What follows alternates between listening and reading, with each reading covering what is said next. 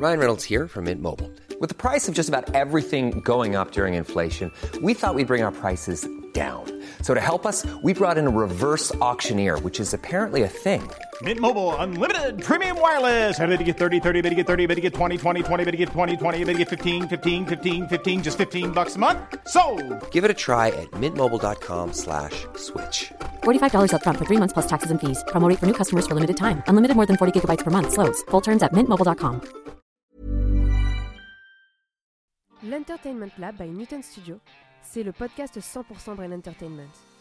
Créatifs, responsables de marque, directeurs de plateformes technologiques, Pure Players Entertainment et Communicant 3.0 nous partagent leur point de vue sur l'avenir des marques et du divertissement à l'ère digitale. Ce podcast est animé par Alexis Ferbeuf. Bonjour à tous, je suis ravi d'accueillir Mathieu Sakas, qui est CEO de Dragon Rouge. Bonjour Mathieu. Bonjour. On est ravi de t'avoir. On va parler de design, de branding, bah, d'une grande agence, hein, Dragon Rouge, qui a, je crois, plus de 30 ans déjà. hein, et on 40 ans l'année prochaine. 40 ans quasiment.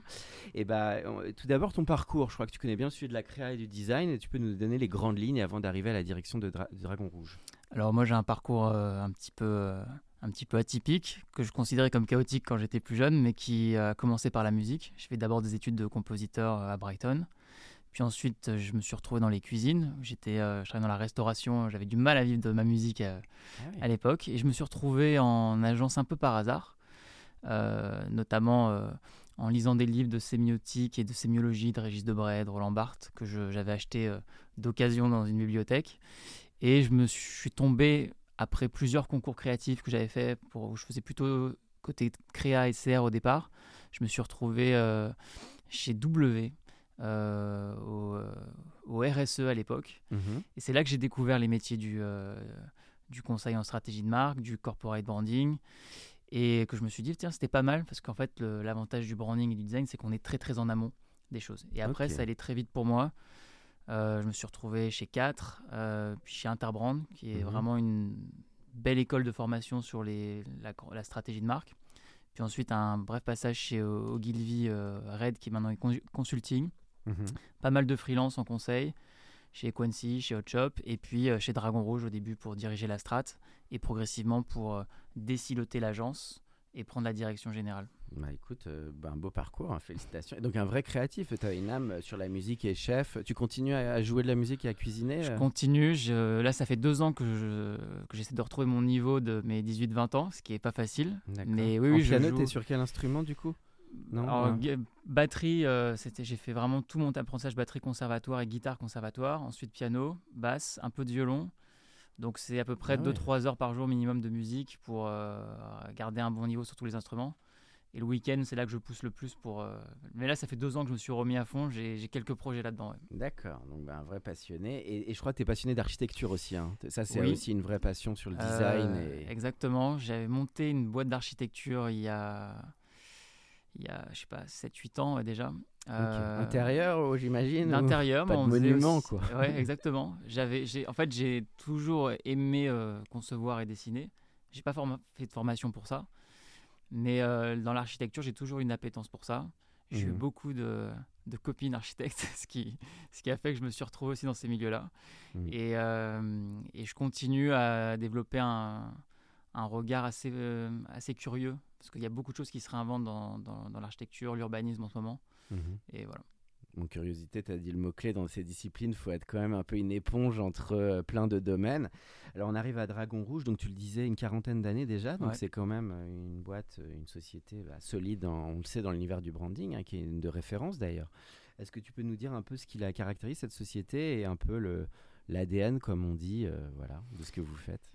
Dragon Rouge, c'est vraiment une belle boutique dans le sens où euh, bah, elle a traversé les décennies sans jamais vraiment se rogner. C'est c'est la dernière agence indépendante euh, internationale de cette taille. Il n'y en a plus d'indépendants présents sur tous les continents. Et, et donc, c'est c'est Tu veux vraiment. dire en France ou même à Même l'international à l'international. Ah, c'est rare, vont- de plus en plus, ouais. d'accord. En fait, ils, ils, sont- ils appartiennent tous à des grands réseaux, Oui. ou alors ils ne sont pas vraiment présents partout dans le monde.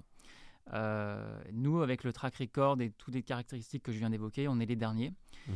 Et l'agence, elle a été créée en 84 pour, on va dire, importer ce qui se faisait dans les pays Mhm. anglo-saxons sur la marque.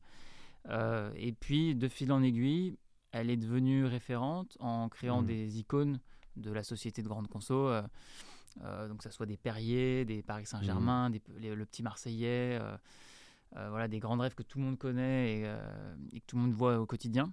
Mhm. Et j'en oublie des, centaines et des centaines. et l'agence, en fait, a progressivement intégré l'expression de la marque dans sa globalité, pas seulement sur des packaging, pas seulement sur des logos. Mhm.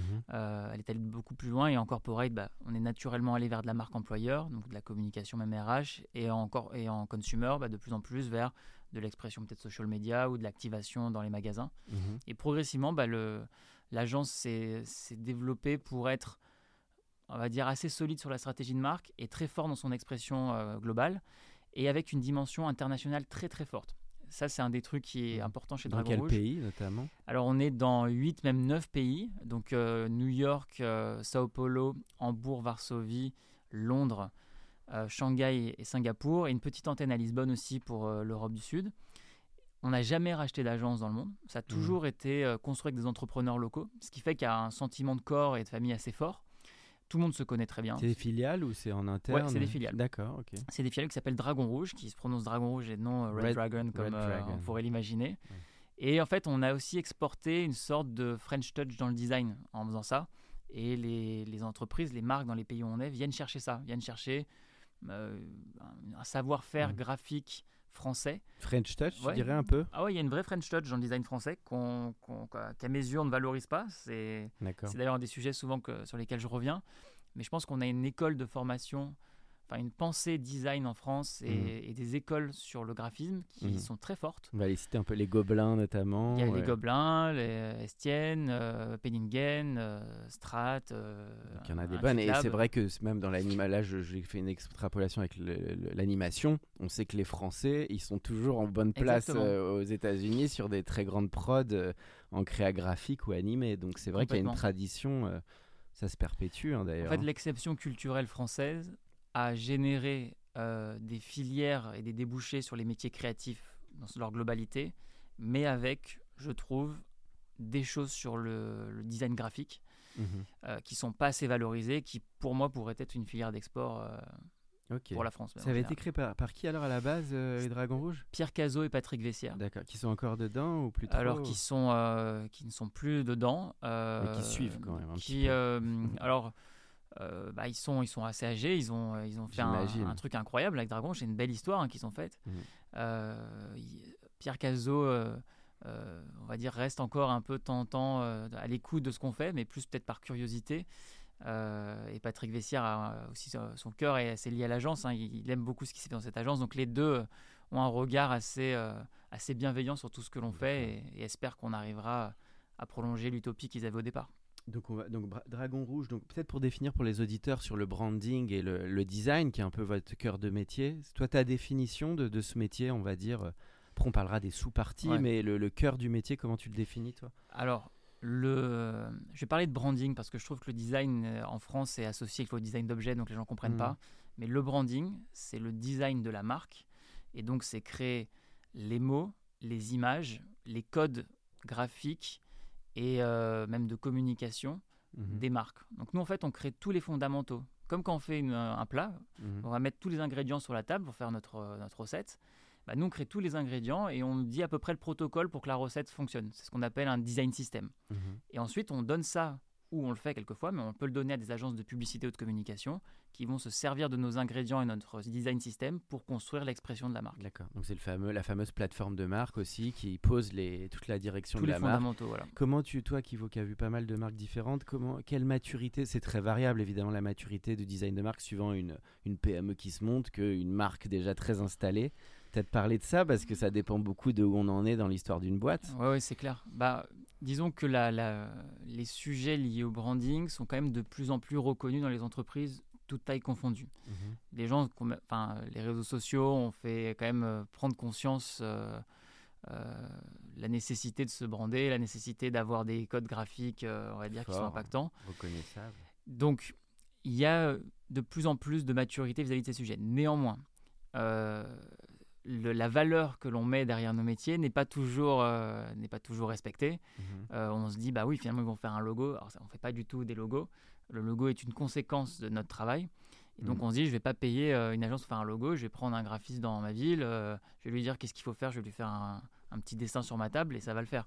Mhm. Il y a encore un petit peu de ça, de moins en moins quand même. Euh, Donc, a- la partie pour aller dans ton sens, toute cette partie strat et workshop, elle est ultra importante pour entrer en empathie avec le client et, et en amont. C'est pas Alors, que de l'exé, voilà. cette partie. J'imagine vous le proposez aussi dans vos Voilà, accompagnements. en fait, je pense que quand les gens comprennent que notre travail, c'est plus de faire de la conduite du changement sur des projets branding et marketing, euh, que seulement faire de l'exécution euh, graphique, Mhm. bah là, disons qu'ils sont prêts à faire appel à, à nous. Dès lors qu'ils viennent nous chercher juste pour euh, finalement euh, des compétences euh, graphiques, bah, là, il peut y avoir quelquefois une incompréhension sur la valeur que l'on met derrière les choses. Ok, très clair. Et après, tu disais donc le métier s'est étoffé avec pas mal de déclinaisons euh, et de styles de secteur. Ça, tu peux peut-être en parler euh, finalement ce que ça recouvre maintenant, quoi. Ah, C'est vrai que le, le designer euh, global ou généraliste de l'époque, il n'existe plus vraiment. C'est très dur. En fait, tout est, tout s'est expertisé de manière très fine.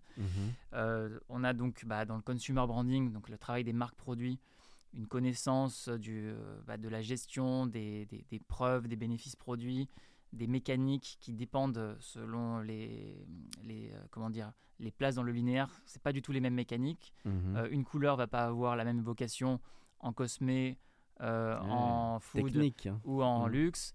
Euh, la gestion de mise en avant des bénéfices, c'est pas la même hiérarchie selon les catégories. Donc c'est beaucoup de logique et de savoir-faire sur le consumer Mhm. branding et c'est quasiment impossible euh, de, de le faire sans expérience. C'est beaucoup d'expérience. Sur le corporate, on est passé pareil de, l'identité de la marque à plutôt des systèmes d'expression de la marque qui sont de plus en plus complexes avec euh, euh, le digital, avec euh, l'extension de l'expression de la marque sur notamment des thématiques financières, Mhm. marque employeur, culture d'entreprise. Donc le design system, il doit être vraiment globaux. Et on voit ce qu'il y a des marques comme IBM qui ont même créé limite des écoles de pensée là-dessus. Mhm. Et puis le retail branding, bah, il, est, il est de plus en plus complexe aussi parce qu'il y a l'omnicanalité.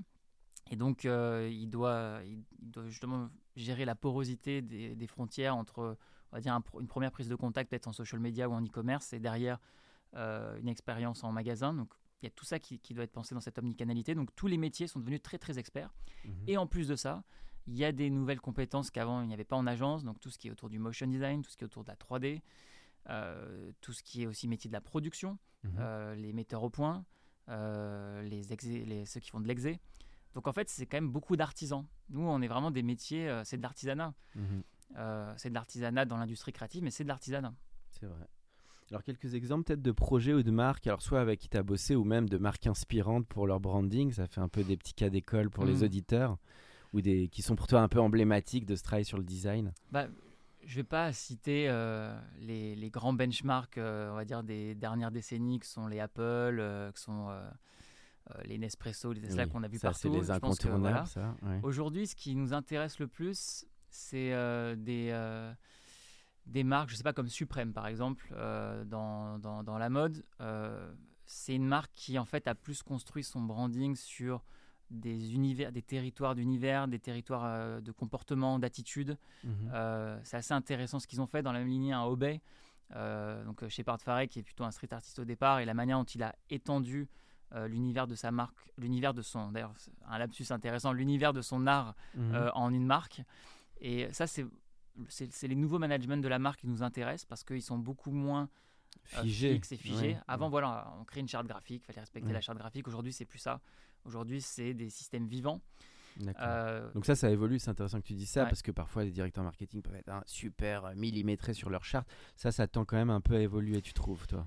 Bah, je pense que euh, on n'y est pas encore. Il n'y a pas du tout la maturité dans le secteur, mais dans 10 ans, un bon brand manager, euh, il va pas signer une mission de rebranding avec une agence, il va signer un accompagnement de gestion des codes de sa marque sur 2 à 3 ans. Oui, un évolutif, Voilà. quoi. Parce qu'en fait, c'est impossible, et d'ailleurs c'est même euh, finalement euh, un petit peu euh, euh, bête de penser qu'on va figer des codes de la marque verbaux et graphiques Oui. et qui vont être pertinents dans 2 ou, euh, dans deux ou 5 ans. Surtout que les canaux, comme tu dis, changent énormément et il y a plein de déclinaisons et ça peut être trop enfermant, quoi. Exactement. Et c'est un autre point qui est important, c'est que la plateforme de marque, aujourd'hui, elle doit, selon moi, adresser les sujets sociétaux.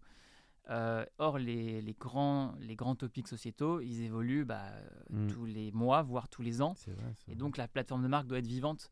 Et avoir le, fameux vision, mission, ambition, valeur, oui, je comprends, ça, ça, ça met dans le marbre des choses, mais c'est plus comment ma vision va interagir avec un, avec un sujet sociétal comme, je sais pas, la diversité. Comment mmh. ma vision va interagir avec un sujet sociétal comme le vivre ensemble. C'est des choses comme ça. Et la marque, la, la, marque qui est bien gérée demain, elle doit penser comme ça. D'accord. Euh, il y a très peu. Ça, on a parlé de, des marques dans le lifestyle, mais après, dans, en B2B, euh, ce que j'aime bien qu'on parle aussi de B2B, je trouve que c'est là qu'il y a des, quelquefois des, des cas d'école assez, euh, assez intéressants. Mais ce que font des Gore, qui sont des. des donc, c'est une boîte allemande, hein, c'est, assez intéressant la manière dont ils gèrent leur marque. j'aime beaucoup ce que font des Petzel sur. c'est une marque d'escalade au départ mais qui en fait aujourd'hui, si vous regardez les gens qui réparent les fenêtres ou qui lavent les, les, toits, enfin qui font finalement de l'escalade dans l'univers urbain, bah, ils sont équipés du matos euh, Petzel. Et c'est intéressant de voir comment cette marque elle a réussi à s'étirer dans ces univers-là.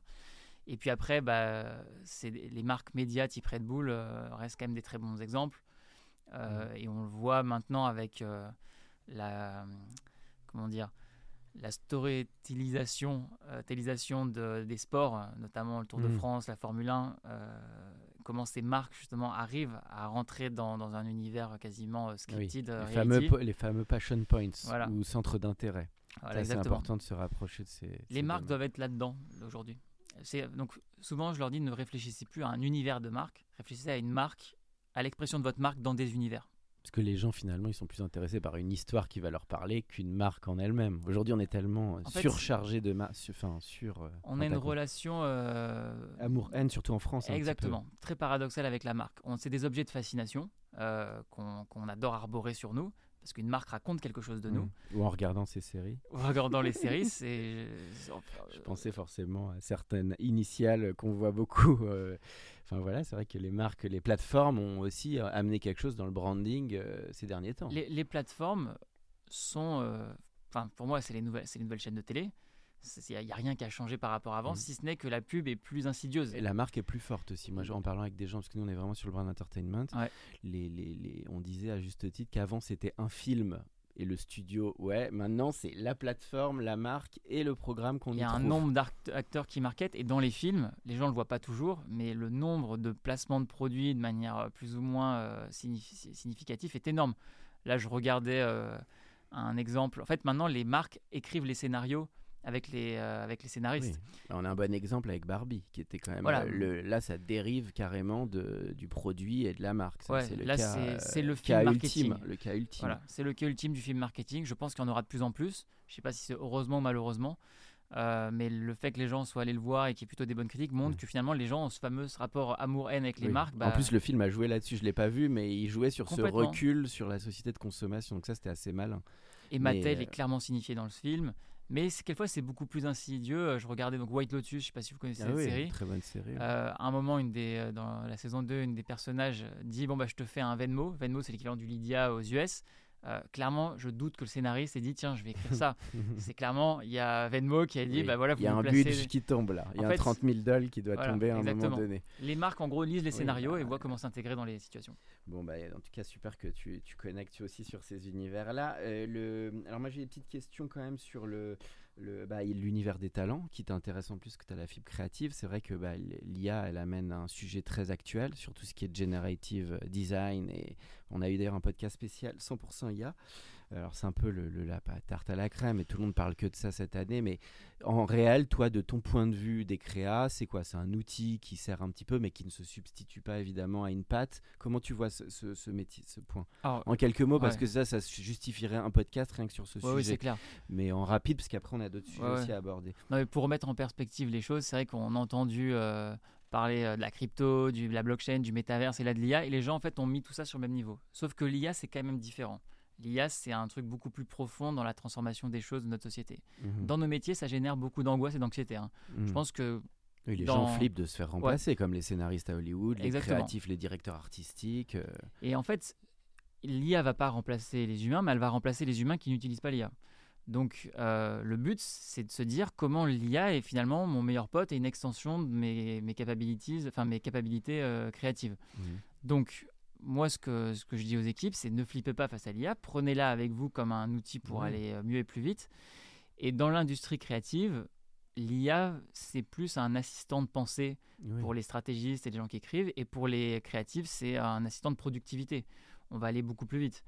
Euh, Et puis ça dépend que de la créa, euh, de la simplicité Voilà. du motif. euh, et puis comme tu dis, ChatGPT qui peut aider sur des briefs, mais c'est quand même des soutiens. Parce que souvent Voilà, on le voit sur. ChatGPT, ce que disait d'ailleurs le spécialiste, Mm. c'est que c'est intéressant, c'est que ça fait les réponses, mais de trouver les bonnes questions, on n'en est pas encore là. Donc Mais- il y a quand même le vrai sujet de trouver les questions, donc de se poser les bonnes questions, comme tu disais d'ailleurs tout à l'heure, de connaître une marque, son univers strat. Et puis après, il y a quand même l'histoire de la délivraison créative, où sur des tournages ou des prods, j'imagine, en design un peu costaud, euh, faut quand même y aller pour euh, peut-être euh, se rapprocher de la patte d'un d'un créa. euh. non, mais c'est super euh, ce que tu dis, parce qu'en fait, j'avais fait Alors une moi, c'est mon signature. point de vue. Après, chacun ira de non. son, sa petite, son petit Mais point c'est de très vue juste. Et il faut, euh, je pense, des ans. Il y a beaucoup d'anxiété déjà dans le monde sur plein de sujets. Oui, oui, Je pense qu'on va pas en remettre une couche avec, avec l'IA. Oui, il faut plus voir du positif Ouais. là-dedans. J'avais fait une signature pour Public Sénat qui était des, des questions à toutes vos réponses.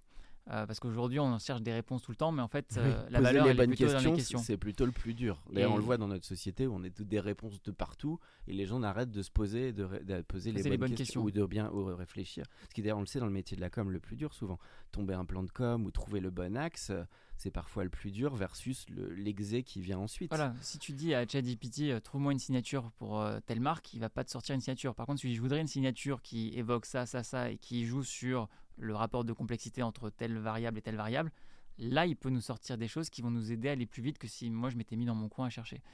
Donc c'est une histoire de, c'est pour ça qu'on parle de prop engineering, mais qui est juste euh, la capacité des créatifs à remonter au niveau du concept. La pensée Mhm. créative euh, va être plus importante que l'exécution créative. Il y aura toujours des artisans, Mhm. Mais il y aura une polarisation. Il y aura des choses qui seront laissées à la machine, comme dans les usines de voitures. Mhm. euh, il n'y a plus maintenant euh, un ouvrier, euh, quatre ouvriers pour faire une porte. hein. La porte, elle est faite voilà, par, par une machine. Bah, nous, c'est pareil. Il y aura des experts, des artisans, notamment sur euh, du, du craft, de signes, peut-être pour l'industrie du luxe ou pour des gens qui cherchent vraiment une qualité créative très forte. Mais tout le reste sera délégué à des machines. Mais ce que tu dis est très juste, parce que par exemple, sur des très grands directeurs artistiques, moi, ce qui marque, c'est souvent la conception qui fait la différence. Les- des très bons exés, il y en a, Oui, oui. mais de trouver une patte créative, une originalité, tu es d'accord C'est ce qui fait la différence Et- entre les créatifs et les, les artistes aussi, par Et- extension. Exactement. Et puis surtout aller au bout de l'exécution créative. En fait, le, le- le- c'est facile d'avoir des idées, c'est facile de les exécuter, mais ce qui est difficile, c'est de transmettre la vision qu'on a dans sa pensée et qu'elle Mhm. soit après euh, la même dans la manière dont on la représente au monde. Et ça, c'est le un- métier d'un réalisateur, par exemple. Voilà. C'est pour ça qu'un Nolan ou des Kubrick, c'est des si grands réalisateurs, c'est qu'il y avait une vision très forte créative, mais pour aller transmettre ensuite sur des centaines de personnes, euh, faut y aller. Donc ça, à IAISé, euh, Mais je trouve que c'est un très bon parallèle le cinéma. Enfin, moi, je suis un fan de je suis un cinéma. fan de euh, réal, donc forcément Ouais. la réalisation c'est ça, c'est quand même quelqu'un à un moment qui a une vision dans sa tête. Là, on, on m'a parlé de Barbie, mais là il y a Oppenheimer qui est Ouais, oui. sorti. Quand même des, des gens qui travaillent sur une vision pendant des années et il faut transmettre à, à des centaines de techniciens. Donc euh, si la vision elle est pas très euh, part- forte et partagée, c'est difficile. Bah, c'est un truc. Alors, moi, le cinéma, oui, j'ai même déménagé pour vivre au-dessus d'un cinéma tellement j'y vais. ah oui, t'es un Euh, fan. ouais, je, vais assez loin moi dans mes obsessions. Mais Je le... pas mis à la réal encore. Non, mais j'aime. Ça viendra peut-être, c'est ton métier d'après. pour, euh, pour, euh, pour être France, c'est vraiment mon rêve. Mais Ah euh, oui. j'ai. C'est un euh, rêve partagé, moi c'est une grosse passion aussi. C'est le truc où j'ai encore une limite. Euh, je me dis, euh, bon, je me mets jamais de limite, mais ça, je me dis, ah, C'est un métier difficile. ouais, c'est un métier difficile. Je pense que c'est là, c'est- c'est peut-être une frontière qui, qui sera difficile à franchir. Mais sur euh, les créatifs, pour la gestion des talents, Mhm. on- souvent ce que je leur dis, ils ont, on, les, on, leur- on les forme à prendre directement la tablette ou la souris. Mm. Je leur dis, avant même de prendre ça, est-ce que tu vois dans ta tête ce que tu veux faire à l'ordi?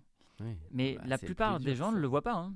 Euh, ils- en fait, ils se servent de la machine pour essayer de formaliser. Oui. euh, tu veux dire que les gens vont un peu trop vite. Il y a moins ce temps qu'on Mm. prend, qui est vrai d'ailleurs quand on fait un scénario ou, ou tu sais, c'est Scorsese. Ouais. Je fais le cinéma encore. Le Scorsese, avant de pré- préparer ses films, il va dans un hôtel pendant une journée et il s'écoute toutes les meilleures musiques pour se mettre dans le mood du Voilà, film. il se met dans un univers. Donc ça, c'est du temps. Après, c'est le temps. C'est ça qui est dur à prendre. Je sais pas, tu peux en parler dans les projets, parce que parfois ça va très vite. T'as pas le temps de te Alors, prendre une semaine de débrancher. Complètement. Mais je sais pas comment ils font tes créas, toi, pour un peu prendre ce temps de recul et tout ça. Bah, C'est pas toujours facile. le...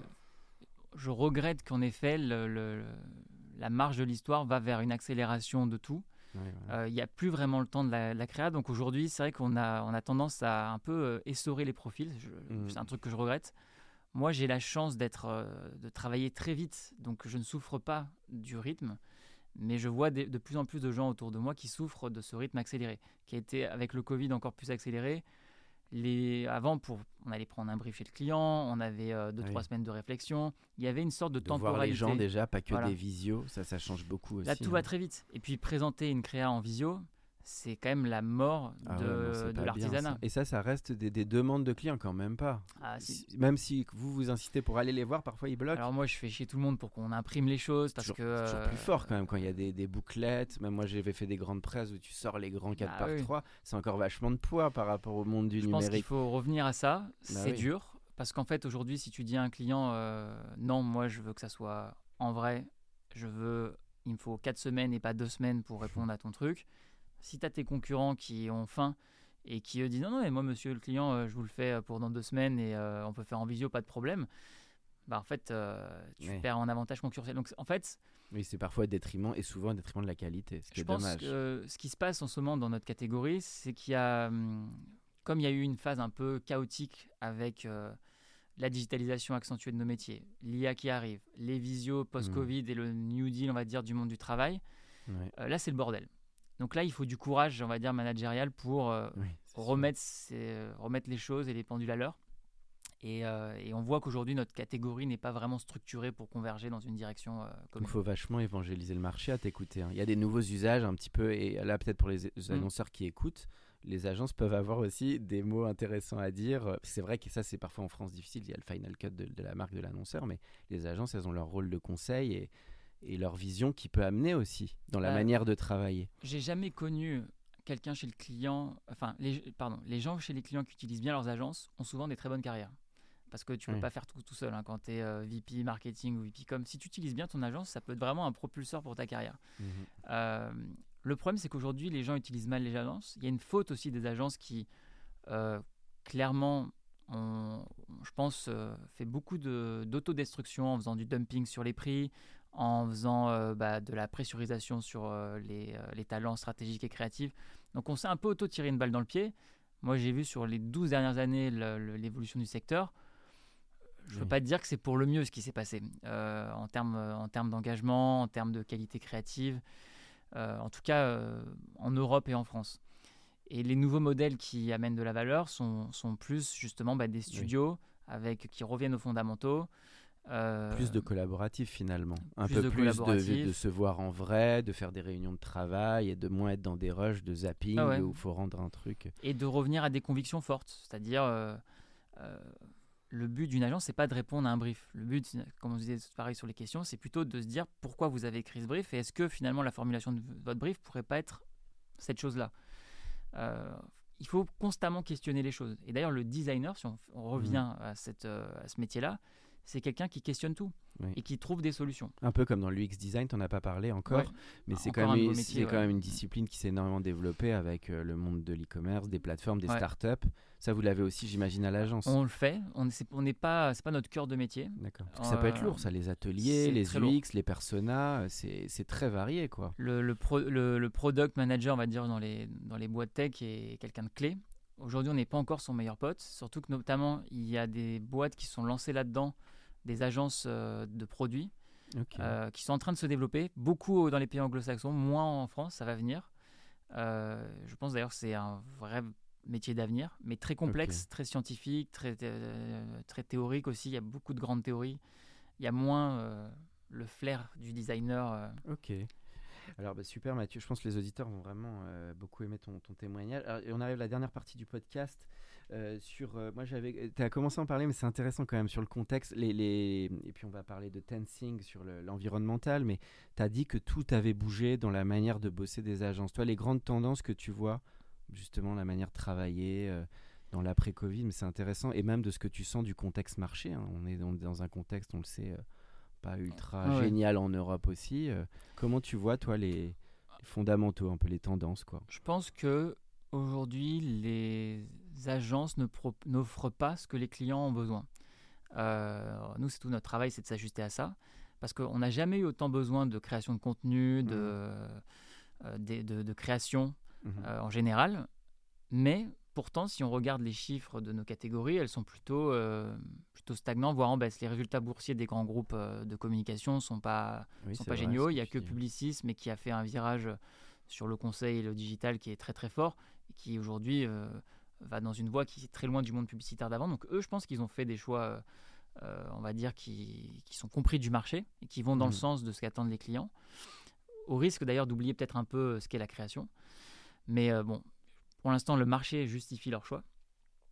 Donc là, le, grand enjeu, c'est de recoller aux besoins des clients qui mmh. n'ont, à mon avis, plus besoin de euh, une agence de, de, stratégie, une agence de, de, branding, une agence de packaging, une agence de communication, une agence social media. Elle n'a pas besoin de ça. Elle, elle, a besoin de partenaires stratégiques et créatifs qui, sur des missions, mmh pense un 360 euh, plus global.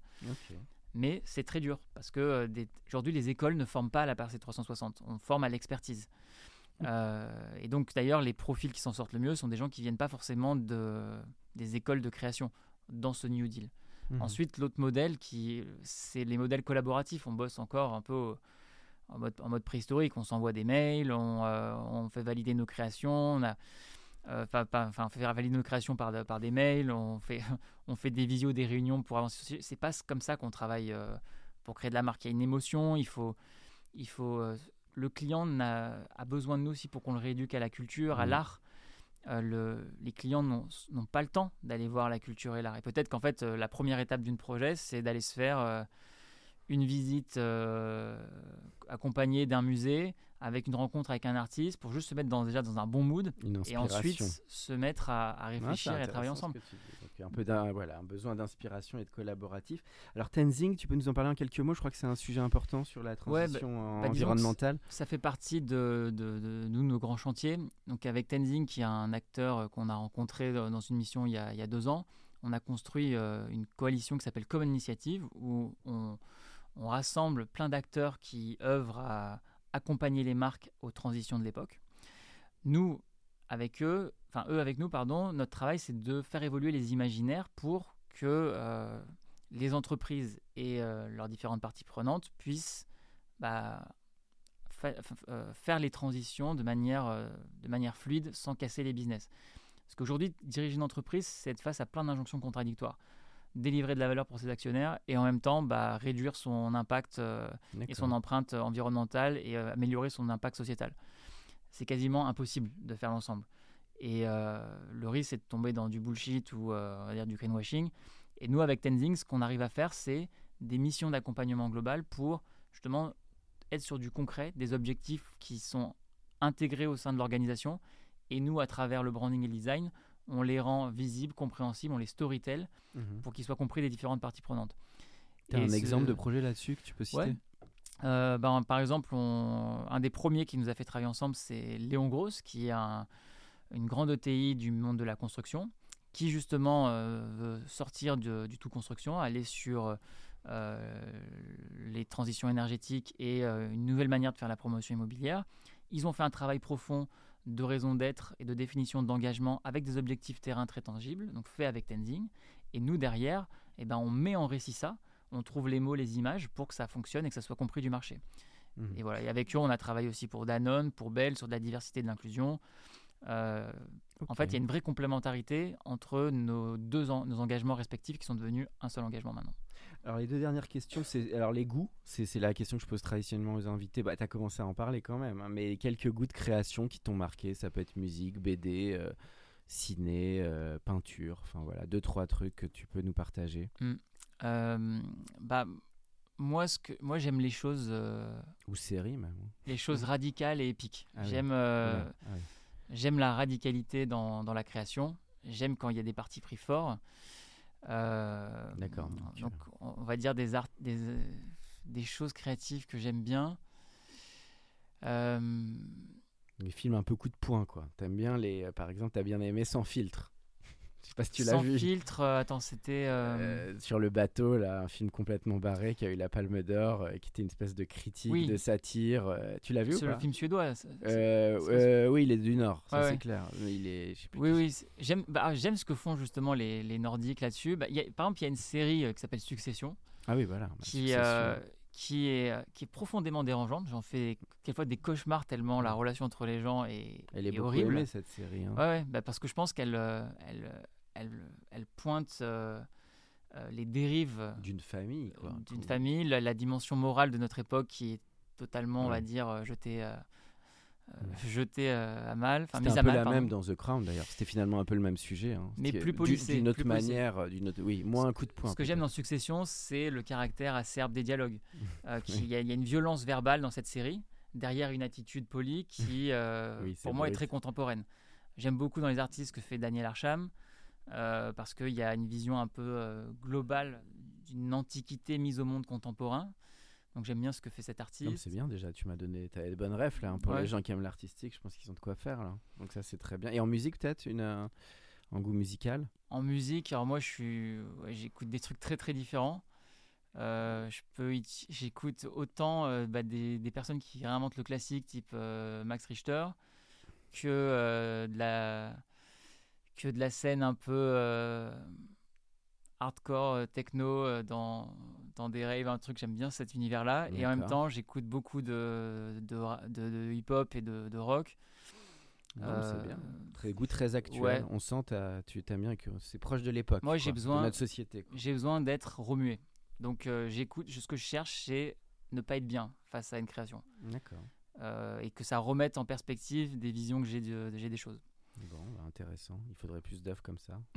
Bah, l'art devrait faire ça. En fait, la différence souvent, d'ailleurs entre la création et l'art, c'est sa capacité à faire évoluer les perspectives, les points de vue sur, un, sur, sur les choses de la vie. Et euh, malheureusement, euh, très peu d'artistes euh, sont capables d'aller dans, dans cette exigence-là parce que ça, de- ça demande beaucoup de sacrifices Mhm. pour aller au bout de ce, de ce type de vision. Voilà. Et puis la toute dernière question, bah, c'est le conseil que tu donnerais à un ou une jeune qui, qui veut se lancer bah, dans l'univers du design. Elle est en DA ou en, ou en fonction business, chef de projet, les deux, on va mettre. Bah, je pense que c'est euh, un des meilleurs métiers du monde dans le sens où on est payé pour euh, avoir des idées et, euh, et faire des dessins ou écrire des histoires. Donc c'est pas mal quand même dans le fond. Euh, on participe, je pense qu'on a un pouvoir énorme parce qu'on participe, Mhm. on va dire, à, à- à la réinvention de l'imaginaire collectif quant, quant à ce que sont les marques et les entreprises dans, dans la société. Mhm. Donc on a un pouvoir énorme entre les mains. Mhm. Euh, et euh, finalement, autant l'utiliser à bon escient. Quoi. Et euh, donc, ce que je dirais aux jeunes, si vous voulez finalement changer le monde, tu peux aller dans une ONG, mais tu peux aller dans, des, dans, des, dans le monde du conseil et le conseil en création, tu peux faire des choses. Mais il faut beaucoup de courage maintenant pour aller défendre ces nouvelles convictions, à la fois sur les savoir-faire, c'est-à-dire la défense de nos savoir-faire, mais aussi les idées qu'elles portent, euh, que ces savoir-faire portent. Bien, merci beaucoup Mathieu. Euh, C'était un grand Merci, plaisir euh, de t'avoir pour ce podcast. Merci. Pour ceux qui sont encore avec nous, merci de nous avoir écoutés. Pensez à aller mettre une note au podcast dans la section notes et avis sur Apple Podcast. Cela nous ferait énormément plaisir et nous permettrait de continuer à faire grandir ce podcast consacré au Brain Entertainment. À bientôt pour un nouvel épisode. Hi, this is Paige from Giggly Squad, and I want to talk to you about Splash Refresher and my water intake. Okay, so you guys obviously know that I'm a hydrated girly, but sometimes when you drink that much water, it starts to just taste bland, and you're just like, I need something to spice it up. That's why I love Splash Refresher. It has zero sugar, zero calories, and it's a splash of sweetness. And they come in five different flavors. They're so good. Wild berry, acai grape, pineapple mango, lemon, and mandarin orange. My favorite is the wild berry because I just I just love a berry. So if you're like me and you're drinking water all day, then try Splash Refresher. It's going to absolutely change your water game and it's good for you. ACAST powers the world's best podcasts. Here's a show that we recommend. The Real Housewives is a guilty pleasure for most, but if you're looking to not feel guilty about that pleasure, tune in to Everything Iconic with me, Danny Pellegrino, where I break down all the messy moments and behind the scenes antics of Bravo's popular franchise. And on Everything Iconic, I also interview celebrity guests like Kelly Ripa, Kiki Palmer, Drew Barrymore, Cameron Diaz, and more about their guilty pleasures, their past work, and so much more. So if you're pop culture obsessed and find yourself watching way too much reality TV like me, tune in to Everything Iconic with Danny Pellegrino wherever you listen to podcasts.